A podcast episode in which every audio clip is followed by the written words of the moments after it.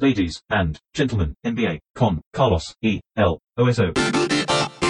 Señores y señores, bienvenidos a otro episodio de este podcast en el que acostumbramos a hablar de la NBA con Martino Semani. ¿Cómo estás, Oso? Bárbaro, excelente. No sé qué decirte. eh, me parece que el, el cambio. hu- Hubo un traspaso blockbuster, ¿no? Una especie de gran traspaso de dos pesos pesados de otra época, eh, en el que en realidad parece como que no se movió nada. Es una cosa bastante extraña el efecto que generó el traspaso entre John Wall y Russell Westbrook. No sé, son dos jugadores que habían pedido el traspaso adentro de su franquicia, si es que se le puede llamar su franquicia a Westbrook, que más pareció más que estuvo de paso por Houston y que fue una cosa que en algún momento amenazó con funcionar, incluso. Eh, algo que todos imaginábamos que podía llegar a funcionar en la temporada regular, pero que después en los playoffs probablemente no funcionara, se terminó debilitando más o pudriendo más o viéndose de una peor manera porque en la burbuja eh, falló rotundamente, aunque llegó no llegó de la mejor manera Westbrook ni físicamente, eh, tuvo COVID, llegó tarde, entonces todo una cosa bastante rara y en descomposición que termina con Daryl Morey yéndose y con este traspaso que no tiene mucho sentido, o sí, o lo tiene para vos. ¿Le encontrás algún tipo de sentido más allá que eh, estén las dos franquicias completamente deprimidas y sin ningún tipo de norte hacia el cual caminar? Y bueno, cambiemos esto a ver si azarosamente ayuda a renovar nuestras esperanzas. Mera desesperación y creo que puntos finales y de comienzo para cada una. Creo que lo- esto, esto es el punto final de Houston que ya venía, o sea, amenazó en cuanto a táctica a que pudiera ser un experimento interesante. Ajá. Pero lo de Houston ya venía desde el conflicto de Daryl Morey con los chinos en adelante, ya en una sucesión, la salida de Chris, Chris Paul, Paul. eh, ya traumática, bueno, desde perder la última vez con, con, con Golden State, que empiezan toda una serie de toma de decisiones, la pelea entre Harden y Paul, después eh, el traspaso forzado hacia un lugar en la cual no tenía nada que ver con, lo que, con la tendencia de la franquicia, después vienen los, los famosos tweets de Daryl Morey que genera, estalla en la interna dentro de- de, del equipo en sí, para cómo vive,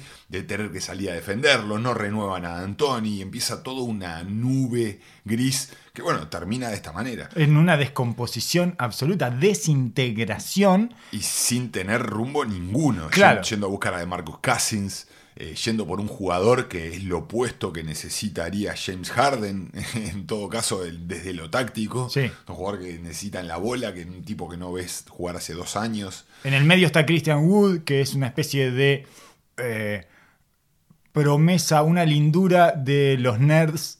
Digamos, es promesa solo para los nerds. En realidad tiene como condiciones eh, interesantes porque es un grande que tira de afuera y tiene un tiro que se ve bien y la mete bastante y todo. Y tiene como unas cuantas condiciones que pueden llegar a ser eh, pueden llegar a, generar un potencial interesante, pero no tiene nada que ver con un equipo que está tratando de sostener a Harden con cierto entusiasmo, digamos, ¿no? Sí, pero ya me parece que cuando las franquicias empiezan a correr atrás del humor de, un, de su estrella principal y ya viene cascoteada esa relación, ya va, Sí. va- pasaron varios años, ya pasaron varias decepciones dentro de ese equipo con esa superestrella. Sí, ya, falla- ya fallaron eh, ambas partes muchas veces. Exacto, entonces ya me parece que ya manotazo abogado y creo que ya Houston lo sabe. Eh, me parece que simplemente estaba en una situación prácticamente inmanejable desde el punto contractual, tenía contratos dificilísimos de, pas- de, de cambiar,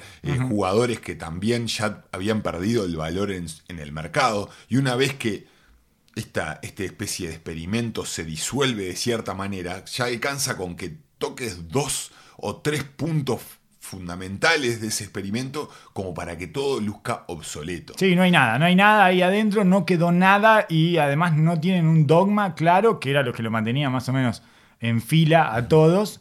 El dogma ya se resquebraja una vez que vos decidís traer a, a Westbrook porque es un jugador que no se va a dejar atrapar por eso, no se va a dejar encorsetar por tu dogma, por lo tanto ya estás de antemano sabiendo que estás trayendo un disruptivo y bueno, después generan como una especie de aceleración del final con el traspaso de Capela. Es bueno, vamos a llevarlo al extremo, a ver qué pasa. Nos radicalizamos, a ver si esto nos renueva un poco el aire. Y sí, porque sabían de que ya se estaban dando cuenta de que con esa formación ya no iban a ir Sí. ir a ningún lado, entonces ya estaban viendo la muerte anunciada y bueno, fue un manotazo ahogado que termina de esta manera. Sí, a ese lugar llega John Wall, que hace dos años que no juega al básquetbol y que en realidad, eh, cuando hablamos de un mercado deprimido y el intercambio de tristezas, digamos, o sea, deprimido en su acepción literal y no en la económica, eh, es, es- las dos tristezas son Washington y los Houston Rockets. Los jugadores se ven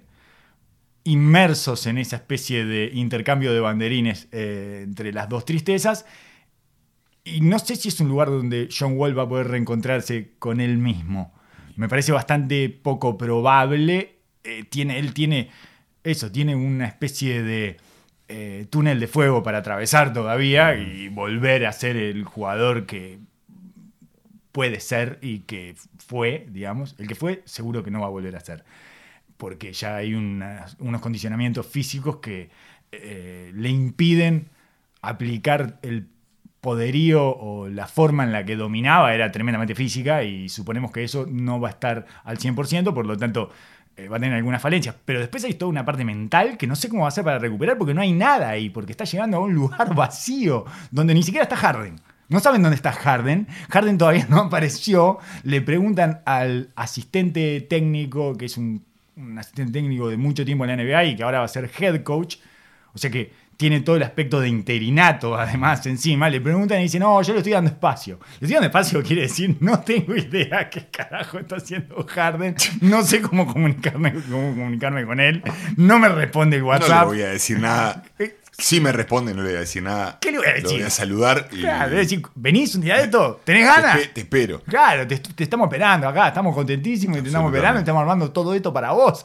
Pero no tengo idea de lo que va a pasar porque no tengo comunicación con Harden. El- me parece que si llegamos a ver una versión semi-viable y, y funcional de John Wall, es un hito épico. Si vuelve. de si vuelve. En y estas vuelve- condiciones. Y, y más allá de estas condiciones, si Harden no está, porque si Harden está, evidentemente. John Wall no sé qué va a hacer o dónde lo van a meter o cuál va a ser el lugar que él va, puede llegar a ocupar. Basquetbolísticamente es rarísima esa dupla. Exacto, por, es- por esto, a eso me refería. Em- no solo basquetbolísticamente, emocionalmente también. John Wall ha sido un jugador que ha- siempre ha puesto su vara altísima, se trató siempre de codear con los mejores de la liga y nunca pudo llegar a esos niveles, dado por X cantidad Sí. de razones, un Mm. tipo muy físico que ponía mucho su cuerpo eh, para jugar y que dependía mucho de su cuerpo. Una, una especie de versión de Russell, de Russell Westbrook, muy un poco más controlada, pero no tan más explosiva, sofisticado. pero más sofi- sofisticado y menos, eh, menos arrasador. Sí, menos instintivo también, un poco más cerebral, pero siempre alimentándose desde el resentimiento y de esa falta de reconocimiento. Sí. Siempre fue un tipo con una nube oscura arriba, dentro de su personalidad y dentro de su encare del deporte.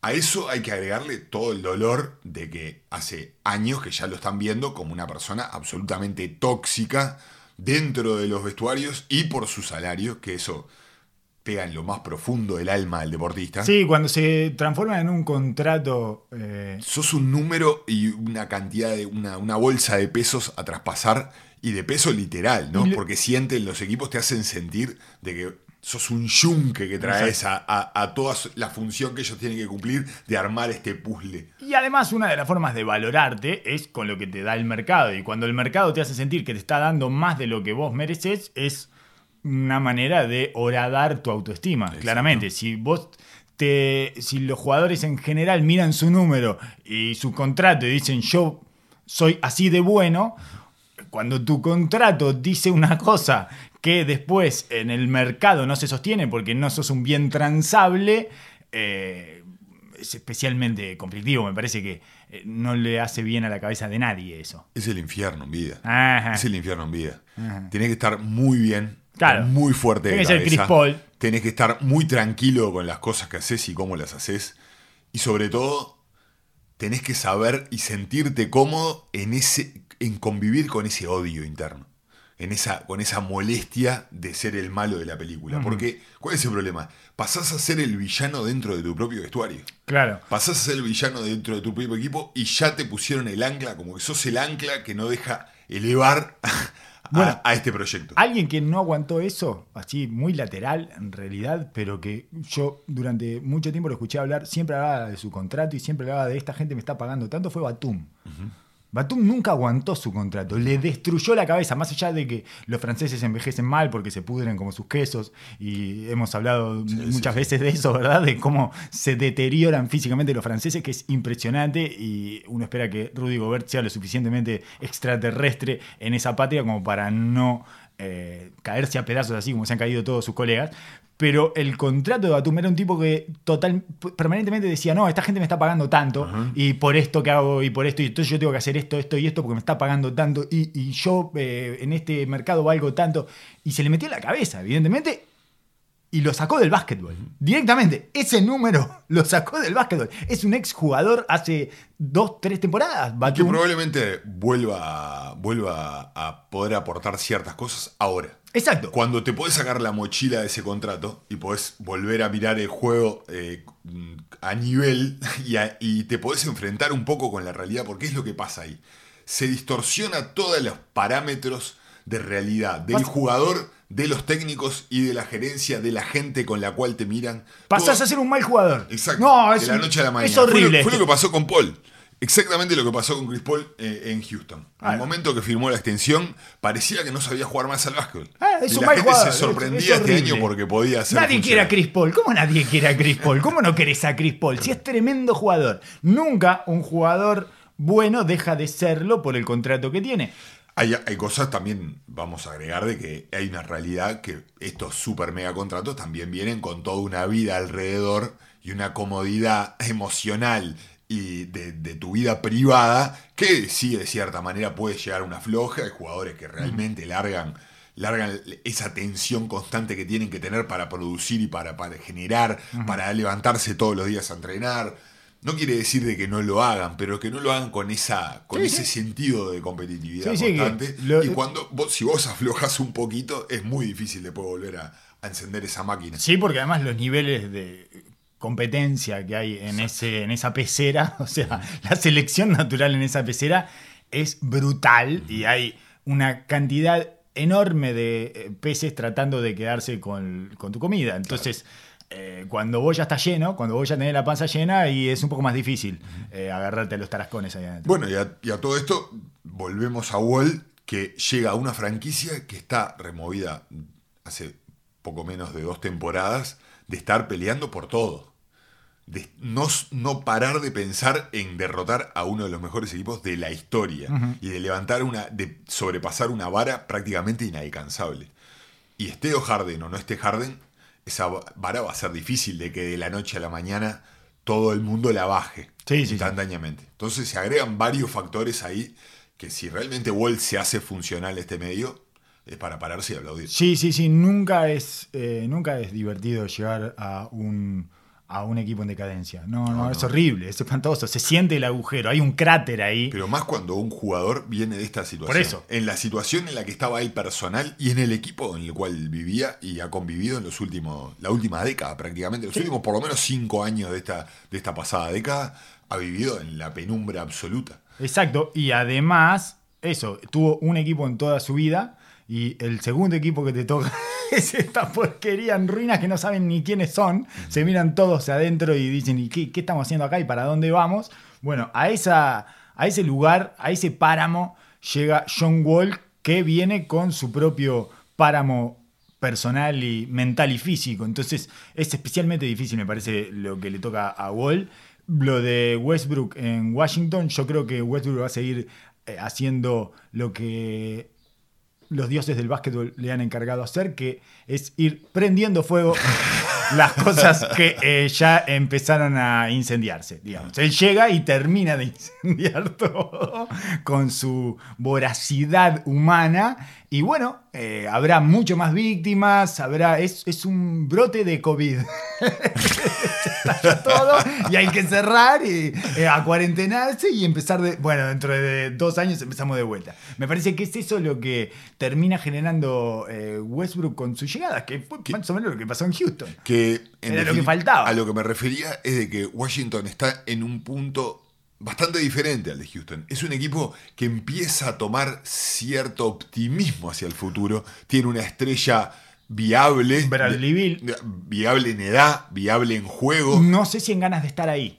No, no, pero estamos hablando en su en, en el tramo de su carrera. Ajá. Se encuentra ocho, ocho años, creo, de- o siete años dentro de la liga, ya con la experiencia como para asumir Sí. un rol de liderazgo, un jugador viable por la manera que juega, por la realidad de la liga, o sea, tener Sí. un tirador con estas características, con esta capacidad de anotación eh, en el 2 o en el 3 es espectacular para Es- poder armar un equipo. Un clásico segundo ball handler, o sea, un clásico eh, segundo manejador de pelota y generador de juego, que le viene perfecto porque además puede jugar afuera de la pelota o con la pelota en la mano. Cualquiera de las dos Exacto. situaciones le queda cómoda. Súper útil para meterlo donde sea. Y un equipo que la temporada pasada, si bien le ha habido muy mal en los resultados, se ha ido con, un, con una visión optimista del futuro, dado que habían cambiado toma- totalmente el foco y habían, se habían tirado mucho más hacia, Sí. hacia el, el aspecto ofensivo del juego, acelerando el juego, tirando mucho más de tres, siendo un equipo mucho más entretenido para la gente que no para de ver perder a Washington, pero por lo menos tenía cositas de dónde agarrarte. O sea, volvió a firmar a David Bertans, que es Sí. un- otro jugador súper útil para el día de hoy. Claro. Y bueno, dentro de esa reali- mini realidad para la tristeza de Washington en estos últimos años, Tenía un. una pequeña primavera que, que al- se parecía algo. Me parece como Demasiado optimista, un igual. poco optimista Sí, además sí, del sí, Cuando lo digo, Está, siendo muy naif porque siempre, además, todos olfateamos eh, at- atrás de esa franquicia el caos No, y no, la absolutamente. oscuridad. Absolutamente. Y- Yo me estoy metiendo dentro de ese vestuario, Sí. digamos, de, ese, de, ese- de esa idea de que vos, como jugador o como participante de un equipo, vos querés creer. Ajá. Vos querés tener esa, Sí, sí, sí. esa- ese fuego, esas ganas de decir, bueno, capaz todo- que si hacemos esto acá, Un capaz equipo que. joven, además. Tienen, tienen de, de dónde agarrarse, de su juventud. Yo no creo que vayan a hacer nada de Por esto, eso. ¿no? Pero, Pero, vos tenés 40 años. a eso es lo que voy. 38 años tenés. No, no, no, no, no, no. no. Eh, de- No es con el tema, no es el 24, tema, no es el pero con No- no entremos- 24. No entremos en temas escabrosos. Pero lo que te quiero decir es que con 24 es mucho más fácil creer. Con 26, que es más o menos el, el promedio de edad que tenía ese plantel, era 27 años. Bradley Bill, de hecho, si bien hace 8 temporadas que está en la NBA y hace, conoce bastante bien el desastre de Washington, tiene 27 años. Claro, claro, claro, Entonces, Era, era una. Era, era algo que se estaba armando lindo ahí y me parece que, bueno, viene Westbrook a prender fuego a la tierra, a ver si de eso los brotes que queden bueno, eh, significará que eran buenos. Me parece que de, algún, de alguna manera es lo único que se puede esperar de esto. El tema es que una vez que esté ahí, Westbrook, ¿a dónde va a ir? O sea, después de esto, si la, la situación se empieza a ir mal, como pensamos que va a ir, ¿cómo hacen para salir de eso? Lo el próximo paso es que Bradley Bill pida salida. Sí, No para mí ese es el paso se vaya inmediato. y otra persona lo agarre, me Claro, ese es el paso inmediato, es que Bradley Bill pida la Sí, salida. sí, sí. La única chance es de que Michael le tire el, el manotazo ahogado y, y lo salve. Que es lo, es lo que vienen esperando muchos agentes libres en, en decadencia. Eh, pero realmente no veo de que con el contrato de Westbrook de tres años y prácticamente una millonada de plata por, Sí. por ganar eh, pueda salir de otra manera. 120 millones de dólares le tiene que pagar todavía. ¿Qué otro equipo lo va a agarrar si la- esta cosa, esto de Washington no funciona? Vos decís que Charlotte, decís que si no es Charlotte no es nadie. Y no lo veo. Eh, ¿Querés hablar un poco de eso de Charlotte? Porque fue una especie de reír con su contratación de Hayward. Y yo tengo eh, algunas sensaciones encontradas. No soy tan brutal en ese sentido. Me parece que Hayward es un estabilizador y que además te transforma a tu equipo en un equipo. Es, es una de las situaciones que estábamos hablando. de un jugador que con su contrato tira por la borda todo lo que te puede dar y se pierden lo- los pequeños grises o los matices de su juego.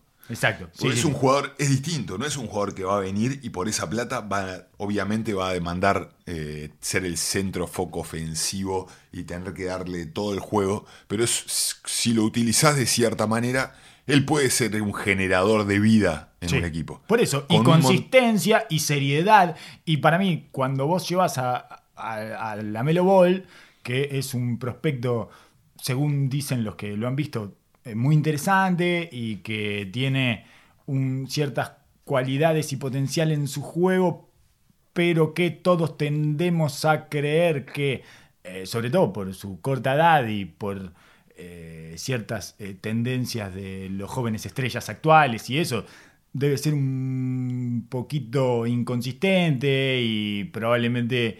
eh, no quiero utilizar la expresión poco serio, pero, pero la estoy utilizando, así que no sé por qué dije que no quería. Es lo que pensamos todos igual. ¿eh? es es lo que creemos todos. Entonces, bueno, ponerle un tipo serio al lado y que le enseñe el arte de jugar seriamente. Claro. A mí me parece importante eso. Me parece importante que apuntalen eso, que traten de eh, ponerle un palo guía al lado a una, una especie de rookie eh, fulgurante, porque tiene como esa cosa de que va a ser tremendamente vistoso y divertido y todo, y en ese punto me parece que encaja muy bien con las necesidades del mercado actual de la NBA y lo que pide la gente para consumir. Pero bueno, tenés que ponerle algo que se asemeje a un. Que, que sea un jugador que te ayude a armar un equipo. Porque si no, eso se te va a caer a pedazos, se te va a desarmar por todos lados y vas a seguir siendo el Charlotte de siempre con highlights. Hay o sea, vas a aparecer en los highlights, pero vas a perder por 36. En el tanteador abajo vas a decir 28 puntos eh, abajo. Entonces, no es tan me parece que no está tan mal. Claro que desde el momento que le paga eso se ponen en un brete, todos. Porque otra vez volvés al camino del chiste, o sea, volvés a ser... Querés salir del ridículo y armás un contrato ridículo. Y Hayward quiere salir del fuego ese y del foco lacerante y termina embretándose en su propio contrato. Entonces yo no sé, no entiendo cómo no pueden llegar a una opción un poquito menos escandalosa en términos de números, que era muy poco, eran 6, 7 millones menos y ya estaba dentro de lo aceptado eh, generalmente en la Medianamente. NBA. Yo creo que le iban a caer de cualquier manera. Yo creo que si la situación hubiera cambiado, si se hubiera dado lo que él pedía, que era ir a Indiana. Ahí sí se podía de verdad. Quizás el número era un poco alto, pero podía llegar a darle un toque Sí. de seriedad y de Sí, porque ahí vas a competir. Indiana. Que Bueno, para mí Indiana se pierde la gran oportunidad de competir. Es una estupidez que no hayan terminado de cerrar ese trato. Dicen que eh, Danny Ainge no... no aceptó el paquete, el paquete que le daban. Como siempre. Sí. Siempre, yo creo que Danny Ainge siempre te quiere llevar de vivo al final, siempre te quiere sacar uno más de vivo porque quiere. eh, te quiere ganar. Quiere, Te quiere ganar el duelo. Te, te quiere ganar, claro. Que es, es distinto a querer ganar en términos basquetbolísticos. Él te quiere ganar ahí sentado en la mesa, te quiere sacar un pick más, algo más, dame algo más. Y finalmente me parece que los pudre a todos. Y te anda a cagar, Daniel. No te, no te voy a dar nada, no te voy a dar nada. Entonces parece que le empieza a pedir más y dice, no, está bien, sí. eh, dame a. eh, ¿qué? Y se iban a llegar el grande, Le ¿verdad? pidió a Turner. A Miles Turner. Bueno, le también, estoy a Miles Turner. Está. Dame a TJ Warren. Entonces, pará, Daniel, pará, ¿cuántos me van a sacar? Pero por otro lado, digo, si sos indiana, dale a TJ Warren. ¿Qué te importa TJ Warren? ¿O te comiste la comida de la burbuja con TJ Warren? Lamentablemente sí. Me parece que están todos sobre reaccionando a la burbuja y es. Es una situación muy especial la burbuja. Yo no, no- es, que es, es casi una, eh, una temporada regular anómala. O sea, porque es, es otra vez, volvemos a los jugadores. Ahora hay tres tipos de jugadores. Antes estaban los jugadores de temporada regular y los jugadores de playoff. Ahora están los jugadores de temporada regular, los jugadores de burbuja y los jugadores de playoff. Entonces, no entiendo por qué ante un escollo. Porque bueno, dejate ganar, dejate ganar por Danny Ainge y traete a Hayward y competí de verdad. Y capaz que después le ganás en la cancha.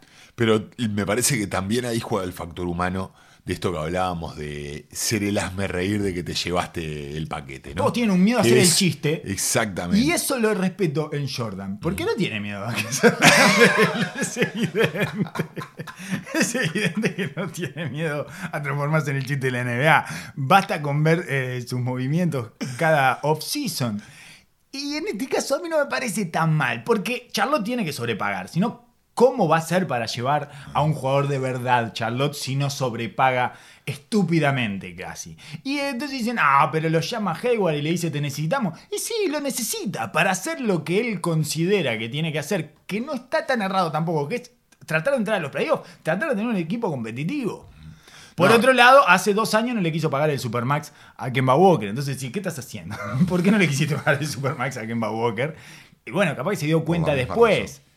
Y sí, capaz que se, se dio cuenta del error que tenía. como Pero Milwaukee con Brogdon. Es que estamos, llegamos al punto ese de que, bueno, lle- llegan la, la franquicia después de tantos años. a- ¿en, en qué momento vas a dar ese paso de decir, bueno, ¿para dónde vamos? No podés, vas a hacer una franquicia, quedarte siempre en ese punto y todo el mundo se entra a desesperar en algún momento y quiere dar un paso hacia algún lado. Exacto. Y mirando el este, la verdad eligió de los peorcitos años para tener, tratar de hacerse competitivo, porque cada vez está más largo, más difícil y más complejo meterte dentro, dentro de los playoffs. Sí, sobre todo largo. Yo creo que arriba, arriba, arriba no son tantos, pero llegás como hasta el 8-9 bastante competitivo. Yo creo que se ha puesto profundo Sí. y tendremos que ver. Podemos, podemos repasar. Podemos repasar. ¿Querés repasar un poco Me el gustaría, este?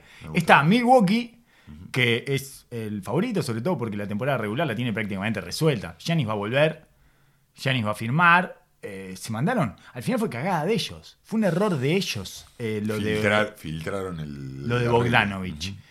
Eh, parece, pero según eh, creo que en The Athletic fue que salió un reporte acerca de cuál había sido el error. El error es que ellos habían, eh, habían tocado el. ¿Cómo se llama este? El hard. eh, Hard cap. el hard cap con Drew Holiday. Y no sabían, o sea, ellos empezaron a hacer antes el movimiento de Bogdanovich y después hacen el de Drew Holiday. De hecho, George Hill recluta a Bogdanovich. Porque habían jugado juntos en Sacramento. Y entonces eh, lo que termina pasando es que cuando van por Drew Holiday, le tienen que ir y decir a Bogdanovich después, che, te vamos a tener que pagar menos no te vamos a pagar. Eh, y bueno, y ahí entonces hacen toda esta del. toda la cosa esta del tampering y no sé qué, y se baja y aparece Atlanta y se lo lleva. Básicamente eso es lo que entendí. Pero capaz que entendí mal yo. Eh, pero según eso, según, según los últimos reportes, lo que dicen es que el error es más de Milwaukee que del representante de Bogdanovich, que en principio se pensaba que era el representante de Bogdanovich, que había adelantado la jugada y entonces eh, iba a quedar fuera de reglamento, digamos, por toda esta cosa de- del tampering y no sé qué, de, de la influencia, el reclutamiento a destiempo de jugadores, una cosa así le podríamos llamar. Eh, no sé, en ¿Vos no, cuál- cre- no, no crees que es un, que es un movimiento, movimiento drástico? Que este, este roster con Bogdanovich o sin Bogdanovich es otra cosa. me parece un cambio importantísimo. Ah, me parece un clave. cambio clave, fundamental. En general me parece que en nosotros, los que más o menos seguimos el básquetbol FIBA, digo más o menos por mí, vos lo seguís mucho, eh, tenemos un, un concepto de Bogdanovich bastante más alto que lo que tiene la NBA. Como siempre sucede. Entonces en la NBA pueden llegar a pensar que, ah, bueno, pero no hay tanta diferencia entre Bogdanovich y De Vincenzo. Están locos. Están locos, están locos. Bogdanovich es un jugador ofensivo, es uno de los mejores jugadores ofensivos de la NBA. Solo falta que encuentre el lugar en donde expresar eso. Y Milwaukee era un gran lugar porque además él iba. Milwaukee necesita gente que juegue el pick and roll. Y él no solo es un anotador eh, copioso y prolífico, es un muy, muy buen jugador de pick and roll. Que es algo que iba a tener que ejecutar con asiduidad en Milwaukee y que por supuesto Di no puede hacer. Sea, no, no, no estamos hablando de que Bogdanovich iba a salir de las cortinas y iba a tirar nomás. Les iba a aportar toda otra, otra cara a ese dado, que es justamente además una de las cosas en las que está muy escaso Milwaukee. Eh, lo ha transformado a Middleton en un jugador permanente de pick and roll, está forzando eso para que Middleton pueda alimentar a, a y, y, y Bogdanovich lo iba a conseguir. Además de que pueda hacer cualquiera de las dos cosas. Otra vez, estamos en un jugador que puede estar con la pelota y, e incidir y tener la gravedad que tiene sin la pelota. Y se, se suma el factor que para mí es exponencial de, en, en cuanto al peligro que, se, que genera una ofensiva, es de que tengas dos jugadores letales con el tiro y con la creación. Que es mucho de lo que pasaba con Golden State. Se superpotenciaba el problema defensivo porque cuando, no solo tenías a Clay y a Steph que, que pueden tirar, sino que también podía poner la pelota en el piso y podían generar para los demás. También es un poco lo que pasa con Portland. Exacto. Cuando están McCollum. ellos quizás son un poco más eh, estáticos en sus formaciones y no se utilizan entre ellos tanto Ajá. porque es mucho más de juego uno contra uno. Es como que llegan a una situación para que uno desequilibre y después el otro saca partido. Pero el momento que vos sin pelota podés involucrar a Middleton y a Bogdanovich, por ejemplo, se te abre un mundo de opciones descomunal, más allá de tener a Giannis o más allá de que le descarguen un tiro. Para mí, además, el más perjudicado de esto es Middleton. Porque Middleton está sobreexigido. Otra vez vuelve a tener la sobrecarga sobre él. Igual para mí, Holiday tiene- va, va- va a liberar muchísimo esa, esa función. Sí, Tiene sí. la capacidad de absorber mu- mucho juego ofensivo. Pero es verdad de que toda esa parte sin pelota, el Holiday va a ayudar desde otro lado, desde los cortes, desde la agresividad en la, en la corrida, desde el rebote ofensivo quizás, pero no de este- esta movilidad que necesita Milwaukee como el agua, de salir de esa previsibilidad tan, tan, tan absoluta que, en la Sí. cual se torna Es una vez que empieza, claro. ya Es se- absurdo ya. ya, ya es- es- debe ser hasta, hasta, hasta un claro foco de desmotivación Ajá. para los propios jugadores que juegan el sistema. Eh, tiene otro problema, además, que es que es tan, tan cuadrado y axiomático adelante como atrás. Y ese problema solo se solucionaría con la ida de Budenholzer. Y eso me parece que es una debilidad que ya la conocen todos los equipos de la NBA. Y, y que se le nota demasiado y que ya todos saben que Milwaukee es falible, que Milwaukee es volteable, porque ya sabemos, si esto van a defender siempre igual, esto van a hacer drop, aunque sea Giannis el 5, aunque esté jugando Giannis el 5, van a hacer drop, y le ya sabemos todos los tiros que le vamos a tomar, ya sabemos cómo vamos a quebrar esa defensa, y no hay manera que Budenholzer cambie eso. Entonces al que hay que cambiar es a Budenholzer. Digo yo en mi... Ya estoy, estoy con el traje de bombero de técnicos. Eh, me puse el traje... de la. Sí, sí, sí, me puse el traje de bombero de coaches. Y bueno, llevaron una cantidad de jugadores, llevaron a Jules Holiday, eh, que es importantísimo, a DJ Augustin, que me parece que va a poder jugar y que eh, podría ser un cerrador en algunos casos específicos. No va a cerrar contra los Nets porque Kyrie Irving le hace un hijo, pero sí puede cerrar contra Toronto, por ejemplo. Eh, creo que en algunos, de- dependiendo del matchup, porque él sí puede jugar el pick and roll además. Eh, aunque a veces le pasan por atrás y eso y puede complicar alguna situación, eh, me parece que, que- que le va a funcionar. Después está Torrey Craig, que no sabemos. Torrey Craig es un misterio. Y me parece que no vamos a develar este misterio en Milwaukee porque lo van a. Lo van a encasillar tanto que no vamos a poder saber qué tipo de jugador es Torrey Craig. Brin Eh, Forbes, que le va a destrabar el ataque cuando sea necesario, pero que es un jugador que no es del todo confiable para cerrar por sus falencias defensivas. Estamos en una situación bastante parecida a DJ Augustin. Stauskas, que es una plegaria. Y Justin James. No los tendrías que haber nombrado estos últimos dos. No, no, no, no, perdón, perdón, Creo sí. que DJ Austin le da esa solidez en el, en, en el juego continuo, en tener un equipo que no le va a pasar lo del año pasado, que cuando quedaba sobreexigido con Bledsoe o eh, Hill no estaba, sufría estos altos y bajos eh, Sí, sí. muy pronunciados.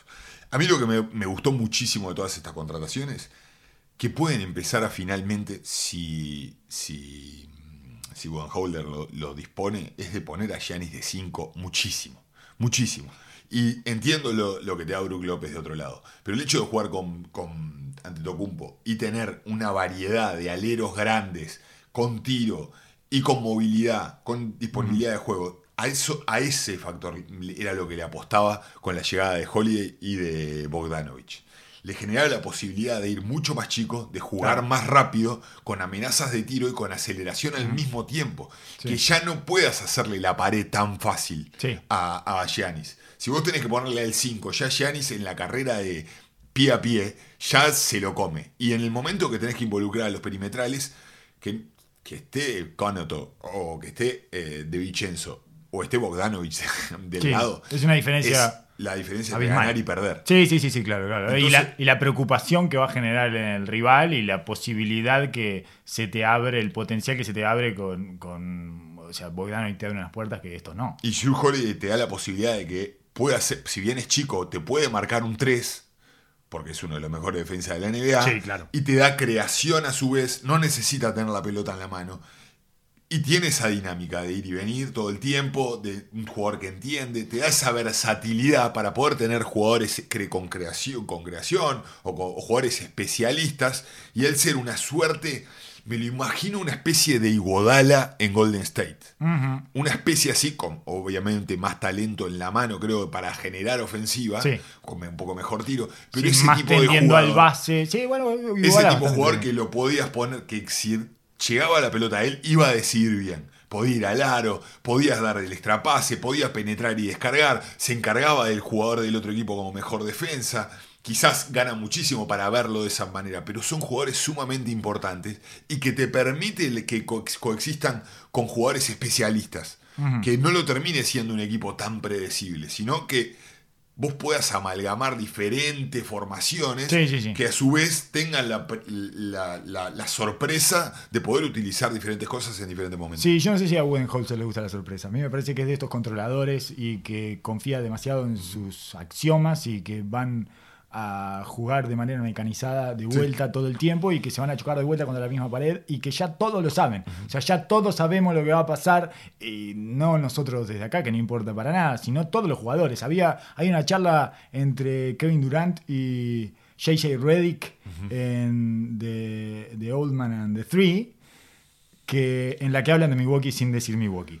Que empiezan a hablar de lo predecible que son los equipos que defienden siempre igual y que no pueden cambiar. Y que si no puedes cambiar, si defendés todos los días, todos los partidos, todas las noches, todos los minutos igual, después hay un momento en donde ya todos saben cómo te van a resquebrajar. Ese momento son los playoffs y no tenés cómo reaccionar. No tenés manera de darle vuelta a eso. Y sobre todo hacían hincapié en los que defienden drop. Dice, yo no puedo creer. Yo miraba a la burbuja y dice, no puedo creer que sigan defendiendo drop. Estaban, o sea, estaban hablando de Brook López. Exacto. Sí. Exactamente. Pero lo increíble es que cuando Gianni juega de 5, siguen defendiendo drop. No cambian, no hacen ninguna otra cosa, no hace un step y vuelve, nada, nada. O sea, es insólito. Es como vas a defender drop con Giannis. ¿Para qué tenés a Giannis de 5 si seguís hundiéndolo en la pintura como si no se pudiera mover? Y es uno de los tipos más atléticos de la NBA. En fin, eh, eso es Milwaukee, al que por supuesto en la temporada regular le va a ir maravillosamente bien, como siempre, porque esta sistematización es lo que permite. Es ganás en automático. Ganás por defecto y perdés algunos pocos partidos por defecto. Eh, yo qué sé, no sé, no tengo idea. No, no, no, no, no termino de definir si, si me puedo tomar en serio a Milwaukee o no. Yo creo que todavía no. Pero me- obviamente Está va mejor. a ser un jugador viable y me parece que Está los mejor. ajustes que hicieron fueron muy fueron un paso adelante. Sí, sí, sí, están mejor, están mejor, pero no sé si están lo suficientemente mejor para la ansiedad que ya debe haber en el cuartel general de Yanis. Eh, que va a volver y les va, les va a abrir alguna puerta secreta, algún pasadizo secreto de en dos años, si no pasa tal cosa, me tenés que traspasar o alguna cuestión de esas. Eh, llevaron a Bobby Portis, eso es porque no le funcionó Mirotic. Entonces, como ya no le funcionó el golpeado, llevan al golpeador a ver si funciona, a ver si camina. Eh, solo eso te Me- quería hacer una me- pregunta me estúpida. Me parece una, me parece una buena adquisición igual, ¿eh? Sí, Me claro. parece una buena adquisición. Un poco de toughness. eh, Eh. Un equipo que le faltaba un poco eso en los momentos de competencia. Es dureza y mala leche. Pero sí. Un poquito de ma- de- un de poco, maldad. Un poco tenés que tener eso en los playoffs sí. para a- a balancear todo lo otro. Porque siempre hablamos de cuando llega el momento de playoff, la, lo difícil que se le, se le hace a mantenerte, mantenerse centrado ante la- el- todo el tiempo la cantidad de objetos que tiene que sortear físicamente. Sí, sí, sí, No sí, Esa carrera de obstáculos, ese slalom permanente Exacto. en el que le van pegando además los objetos. Le- Son conos golpeadores. Va recibiendo una y otra vez. Y un poco tiene que haber un respaldo ahí, no solo de él. Un y- matón. exacto. Un matón. Y llega un punto que es, es horrible hablar de esto. Es horrible hablar de, esto, de estos términos. Y en algún momento, en- dentro de un análisis táctico del juego, Sí, sí, sí, parece que no vale más hablar de eso. Claro, está Porque bien lo que decís. Ya te transformás en, ser un exjugador de esto de que no me toque. entiendo, entiendo, entiendo, entiendo que, en toda esta que discusión. te haces acordar a gente muy rancia. Exacto. Hablando así, pero yo quédate no, tranquilo. no quiere decir de que sea la esencia No, del juego, no. pero de vez en cuando hay momentos puntuales del duelo y de la, de la guerra entre un equipo y otro personal que es a las piñas. ¿Sabés quién Que precisa? Es a las piñas. ¿Sabés quién precisa ese tipo de jugadores también? Doncic. Absolutamente. Los Dallas. O Bueno, sea, lo, no- lo- lo vimos el- en la última serie que jugó. Hey, lo, lo surten todos los partidos, porque es grande además, entonces se lleva las piñas de los, de los tipos con físico potente y, y- y especialmente eh, grande y contundente, como le pasa, no sé, a LeBron James, por ejemplo, lo cagan a piñas. Porque se ven, porque absorben, porque esos físicos absorben los golpes. Entonces le pegan unas palizas y lo mueven de una manera. Y bueno, ¿y quién, quién va a agarrar del cogote al que está de vivo al final? Porque necesitamos uno de esos. Claro, porque no puede ser Yanis. Y es la tendencia de Yanis. A sacarse y a querer confrontar desde ese lugar. O ponerse más físico. Bueno. O su, su, su falta de madurez emocional todavía lo lleva hacia ese lugar. Ya hablamos de la piña de que- Jr.. Claro, que venga uno. El tema de que te pase y que por se coma el personaje y te pase la de Marcus Morris. Entonces, es ahí tenés que saber manejarla, ¿no? Es Ah. Un hilito muy fino. Tenés que, eh, tenés que manejar el litio en el, en el bidón de Bobby Portis. Tenés que ir bueno, con un químico. Exacto. Es Bobby Portis y el químico al lado. eh, bueno, dosificándole el litio de tal manera de tenerlo más o menos controlado. Y, fundamental, eh, Bobby, a lo nuestro no. Por favor, no le hagas temblar el cerebro a ninguno de los nuestros. No le, pero no noques a ninguno en la pretemporada. En el training camp, a los nuestros no. ¿No? Le mostrás toda la foto, todo, le mostrás a las familias. En fin. Eh, después tenemos en el este, tenemos a Miami, que para mí se le fue Crowder. Derrick Jones, ellos no confiaban en Derrick Jones Jr., eso lo vimos en los playoffs. Y se le, que- para mí hay una sobrereacción de la NBA eh, sobre la ida de Crowder. Me parece que Crowder es uno de los jugadores más sobrevalorados de la NBA porque tendemos a sobrevalorar a, a esos 3-4 que más o menos cumplen su función. Pasa lo mismo con Covington, que es que, "Eh, trajiste a Covington bien, ahora sí. Bueno, ta, yo qué sé, es Covington. Eh, te dan muchas cosas y es lo que persigue la NBA eh, casi de manera febril, pero no te van a solucionar nada y tampoco te dejan un gran agujero cuando se van.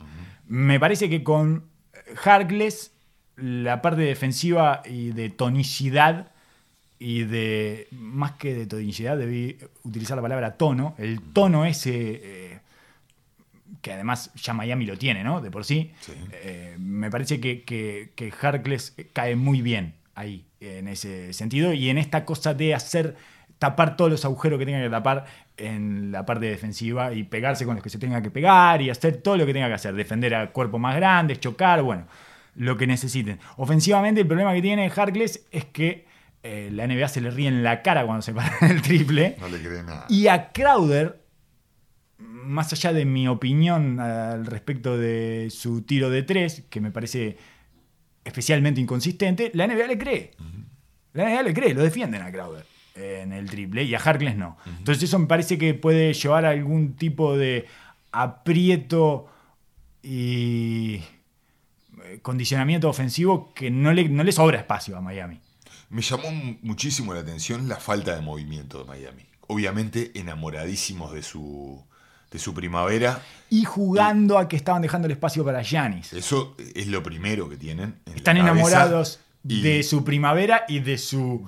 eh, de su cultura en de su- general. de, de cómo de lucen. Cómo lucen ante la liga y el respeto que emana hacia Sí, ellos. sí, y exactamente. entiendo ¿Cómo no va que- a querer venir acá? Claro, entiendo lo que hacen. Han hecho muchas, eh, o han renovado gente eh, y han dado contratos que claramente son para, para tener assets, para cambiar. Llegado el momento de que Giannis pida un cambio y que se quiera ir, eh, tener cartas para liberar. Y entiendo la situación de decir, bueno, jugamos increíble, fuimos la sensación, el equipo internamente está muy bien, creen en lo que hacemos. Es muy difícil después toquetear para tratar de dar un salto más cuando llegaste al partido número 6 de las finales y prácticamente tocaste el pico de rendimiento. Sí, voy a una metáfora eh, muy barata que es la de la estufa leña. Es- está bien, no, no sofoques el fuego, no le tires dos troncos Claro. ahora porque capaz que se nos apaga todo. claro, esto, está, esto está prendiendo lindo, no lo, no- no lo toques. Exacto. Pero me, pa- me parece que el este ha dado un paso adelante y me parece que esto de lo que hablas de Crowder marca de que hay una confianza en lo que se está haciendo dentro de Miami. Hay, una- hay- hay- hay un ritmo y eso es muy bueno para la interna de un Mm. equipo y la convivencia diaria. No sé si es lo suficiente como para seguir dando pasos hacia adelante cuando los competidores veo de que han dado pasos serios para Sí. mejorar sus equipos.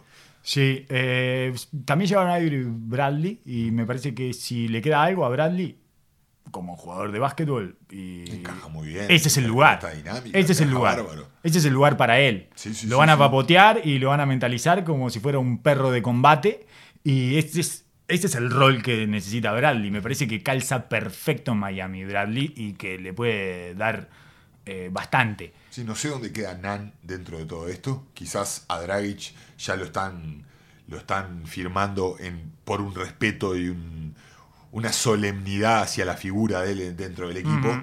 Quizás ven de que ya sus lesiones han sido serias y prolongadas. Y esperando a que te haga la diferencia en playoff. Quizás. O sea, y darle mejor. cada vez menos tiempo, pero Ajá. de calidad. Exacto. Y buscar un poco más de tono, como decís vos, que la identidad de este. Me parece bien, me parece útil, la, la- la firma me pareció súper acertada. Cuando empezamos a ver para abajo, empezamos a ver a Brooklyn, empezamos a ver lo que hace Filadelfia, esta renovación dentro de Milwaukee, eh, decís, bueno, Filadelfia tiene sentido. ¿será suficiente? Claro, por primera vez. No sé si tiene un gran equipo, pero tiene sentido. Y eso ya es muchísimo. Eh, le pusieron. Siempre estamos dependiendo de lo que puedan resolver como dúo adentro de la cancha. Dos jugadores que parecen incompatibles, pero que la NBA eh, está como. Me parece que bastante trancada negándolo, digamos, que, eh, que, que son Joel Embiid Y Ben Simmons. y Ben Simmons. Pero ahora por lo menos tienen un paisaje en el que pueden moverse con un poquito más de, de amplitud. Y es ¿no? la prueba de fuego. Es la temporada. Para Embiid, Para cualquiera de los dos. Sí, para Ben Simmons. Para cualquiera de los Sí, dos. sí, sí. Para cualquiera de los dos. Creo Y- que eh, esto- estos movimientos han sido claramente para darle el aire a Simmons y darle la pelota definitivamente. Es decir, bueno, acá ahora sí, sos el base del equipo, Sí. vas a tener que generar 15 triples por partido y vas a tener que hacer funcionar a Embiid y vas a tener que dominar en el poste y vas a tener que tirar más tiros libres porque mm, ahora sí el escenario está puesto. O sea, el próximo paso a esto, si no funciona, es vamos a tener que cambiar a uno de los dos. claro. Y Embiid va a tener que ser una bestia. Y, y- pero, pero Embiid, de cierta manera, eh, dentro del equipo que armaste, con muchos jugadores chicos, y va- pasa a ser una pieza fundamental Sí. en el aspecto defensivo del juego. Creo que Ben Simmons, y bueno, y también por la diferente, las diferentes capacidades que tienen ambos, creo que Ben Simmons ha, ha tenido mm, un, un pasaje o una visión dentro de la liga súper sobrevalorada para el, para el rendimiento que ha dado dentro de, lo- del- de los diferentes playoffs que hemos, lo hemos visto eh, jugar, que él al final del día lo que está buscando Filadelfia, ¿no? Sí, Seth Curry es uno de los jugadores que llevaron. Se fue, eh, por él se fue Josh Richardson. Tiene sentido y, y me parece que tiene sentido para las dos partes. Tiene sentido para Dallas también, que pagó un poco caro. eh, está buscando el segundo, está buscando el segundo base. Dallas desde que llegó Doncic. Sí. Eh, y Delon Wright eh, no, no, no le generó nada de confianza. Entonces van por Josh Richardson y tiene bastante sentido. Es un poco más duro. De- de- Curry eh, todos es uno de los mejores tiradores de la NBA, Seth Curry. Y- 100%. Y, además juega bien el pick and roll y además eh, ofensivamente es tremendo, pero necesita un- algo un poco más duro. Eh, Doncic al lado, por esto mismo que hablábamos hoy, no es, el, no es un matón, pero sí le va a subir el tono a ese equipo que queda lánguido por momentos, queda un poquito diluido. Y en el caso de, de Filadelfia es como bastante obvio que necesitaban gente que la metiera y que pueda que Seth Curry puede empezar a recorrer el camino del handoff de vuelta con Joel Embiid, que fue el momento en el que mejor se sintió Embiid, cuando podía anotar él y darle de comer a JJ Reddick. Y bueno, no es JJ Reddick, pero tiene eh, algunas prestaciones que, que, digamos, incluso hasta en, términos de pick and roll es más amplio. Sí. Es mucho más amplio. Tiene mucho más destreza con la pelota en la Exacto. mano. Quizás tiene. Puede poner sé cuatro no o cinco tiene- piques. No sé si no tiene tanta movilidad. Quizás no tiran tanta velocidad Eso. o a la velocidad no que es, hace Reddick. no es esa cosa que pasa que es un torbellino que vos le pones la pelota en la mano y, ya y se lleva todo. Pero tiene como otro, como otro swing. Sí, tiene, y, y tiene la capacidad de ponerse mucho más incandescente eh, por momentos.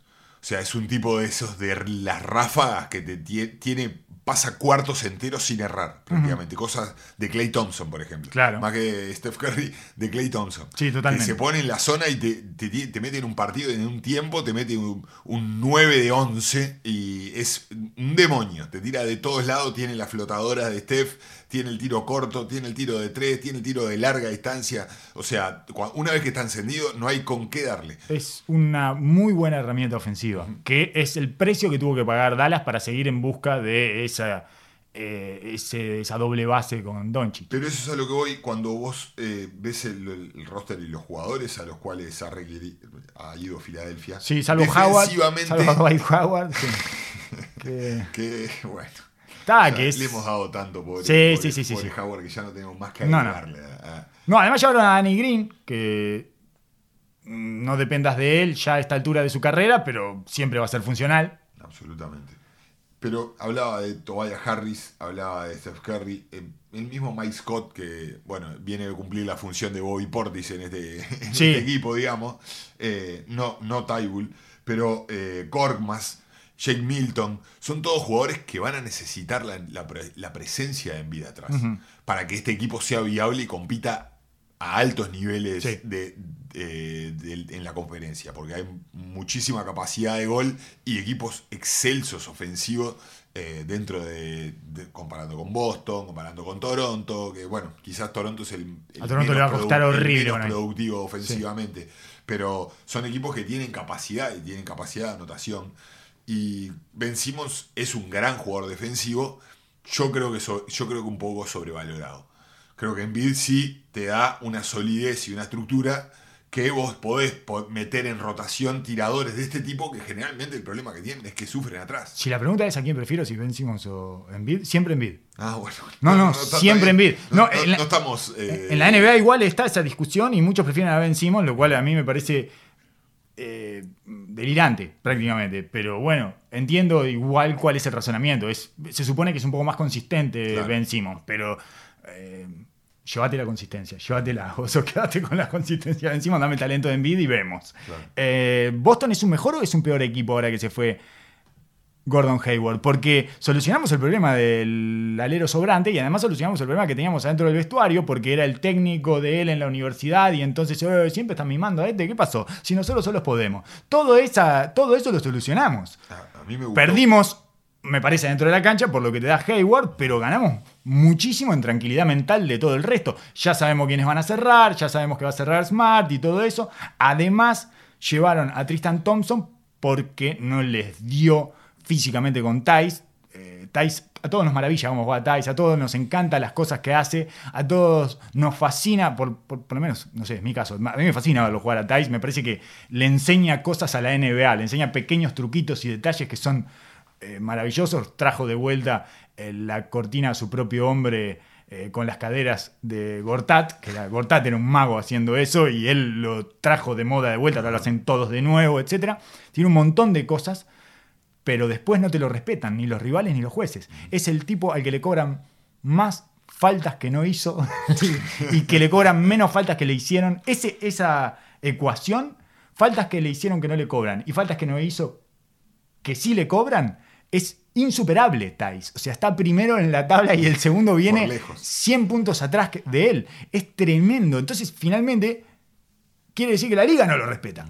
Y quiere decir que no sos serio si tenés a Thais para definir un partido de 5. Y bueno, a De Bayo le hizo cualquier cosa eh, en, esos, eh, en esa semifinal, en esa final, perdón, de conferencia. Y la respuesta está en, vamos a traer a Tristan Thompson. Y no, me parece una A mí me parece idea, bien. Una gran idea. Sí. Eh, Tristan Thompson me parece que por las características físicas y de juego encaja perfecto con lo que quiere hacer Boston. Fuerte y defensivo. Me da, y, y no solo eso, creo que el, el hecho de darle la capacidad de tener esa, esa presencia de uno de los mejores reboteros ofensivos de la liga Ah. a un equipo que quiere meter dinámica, le da un arma tremenda. Porque es un equipo con mucho tiro, con mucha dinámica, que una vez que te hace trabajar con sistemas exquisitos de juego, con variantes ofensivas en todos lados, tenés que trabajar mucho para tapar todos los agujeros.